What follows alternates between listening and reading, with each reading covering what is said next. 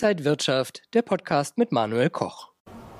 Mit leichter Verzögerung kommt nun die Zinswende anscheinend auch bei den größten deutschen Unternehmen an. Nach Berechnungen des Handelsblatts werden allein beim DAX 40 im kommenden Jahr 69 Milliarden Euro an Schulden fällig.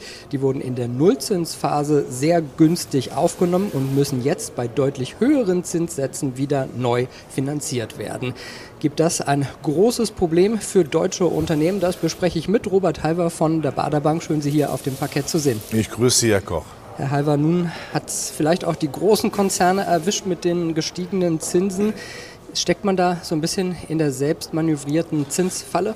Nein, also man muss es ja so sehen, auch große Staaten oder Länder, Staatsanleihen wurden ja sehr stark aufgenommen in der guten Zinszeit. Die Österreicher haben zum Beispiel 100-jährige Staatsanleihen aufgenommen und die Unternehmen haben ja auch sicherlich in der Zeit, wo es Money for Nothing gegeben hat, um es mit den Dire Straits zu sagen, haben sie sicherlich auch zugelangt, wohl wissen, dass sie mit dem Geld natürlich mehr Rendite erwirtschaften, als der Kreditzins ist. Von daher ist das in Ordnung. Wichtig ist natürlich, dass man nicht über die Stränge schlägt, dass man natürlich immer schaut, kann ich diese Zinsen denn stemmen, insbesondere dann, wenn ja refinanziert werden muss. Das ist natürlich immer die Aufgabe des Managements, das hinzubekommen. Und davon gehe ich auch in der Mehrheit, zumindest der DAX-Konzern auch aus. Das haben sie gut im Griff. Aber dass natürlich Zinsen dann äh, schmerzen, das ist auch klar. Schauen wir mal so ein bisschen auf die Zahlen. Ein Großteil der Schulden machen ja Anleihen aus und bis 2026 laufen Papiere mit einem Volumen von 231 Milliarden Euro aus. Kann man diese Belastung dann wirklich in den Griff bekommen? Ja, die kann man in den Griff bekommen. Man darf ja eins auch nicht vergessen. Sie müssen ja mal vom Zins auch die Inflation abziehen. Und wenn man heute mal eine typische Unternehmensanleihe, die Rendite sieht, im Vergleich mit den Hosianna-Zinsjahren, als die Zinsen unten waren, dann ist nach Inflation, also real, nicht viel dazugekommen. Und da man ja auch weiß, dass die Unternehmen diese Preise oder höhere Preise insgesamt auch weitergegeben haben, kann man damit schon haushalten. Aber natürlich, auch das bleibt immer wieder äh, das das Credo. Man muss natürlich seine Finanzstabilität im Griff haben. Man darf auch nicht übertreiben. Man muss damit gut leben können. Aber dass man sicherlich ja auch, ich sag mal grundsätzlich auch mit Fremdkapital arbeitet, ist auch klar. Es macht ja keinen Sinn, kein Fremdkapital aufzunehmen, um damit zum Beispiel auch Zukunftsinvestitionen gar nicht tätigen zu können. Jetzt haben wir auch schon zu Corona oft über Zombie-Unternehmen gesprochen. Das sind Unternehmen, die sich gerade so immer über Wasser halten können. Da gehen Experten jetzt davon aus, dass es knapp werden könnte, dass es vielleicht eine Pleitewelle geben könnte. Ja, genau die Unternehmen fallen natürlich dann der sozialen Marktwirtschaft, das muss man sehr klar erkennen, dann zum Opfer, weil es ist ja auch wichtig, dass eigentlich nur die Starken überleben, weil wenn einfach Zombie-Unternehmen ja überleben, die nehmen ja auch in der Wirtschaft dann gewissermaßen dann auch Kraft weg. Und die Zombie-Unternehmen, die haben sicherlich teilweise massiv dann auch ja, daneben gegriffen, beziehungsweise zu stark zugegriffen, als die Zinsen günstig waren. Die werden große Probleme haben. Entscheidend ist immer, dass die Geschäftsmodelle stimmen. Geschäftsmodelle müssen so stimmen, dass man mit ihnen so viel erwirtschaften kann, damit man auch die äh, Zinszahlungen dann stemmen kann. Davon ist aber der Mehr aus, der Unternehmen auszugehen. Aber klar, die Zombie-Unternehmen werden sicherlich immer stärker in die Pleite gehen.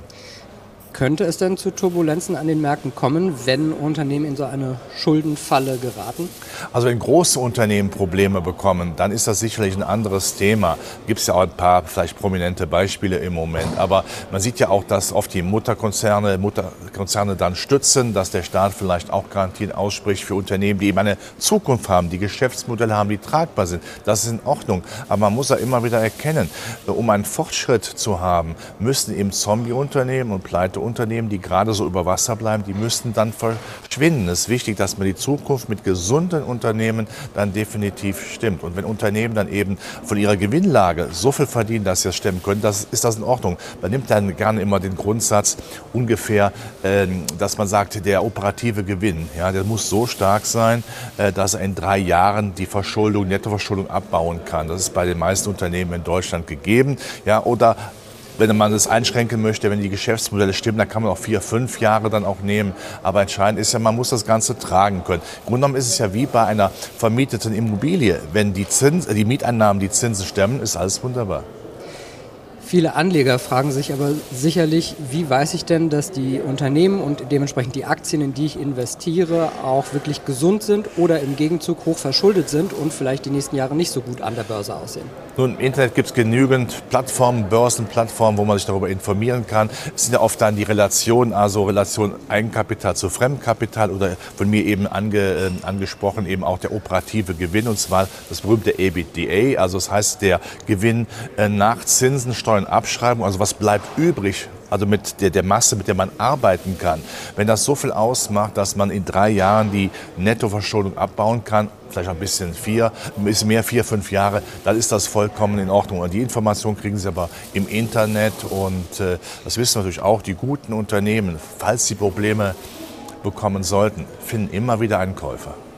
Also noch laufen hier auf dem Parkett keine Zombies rum. Dankeschön an Robert Halber von Bitte der Baderbank und danke Ihnen, liebe Zuschauer, fürs Interesse. Alles Gute und bis zum nächsten Mal. Und wenn euch diese Sendung gefallen hat, dann abonniert gerne den Podcast von Inside Wirtschaft und gebt uns ein Like.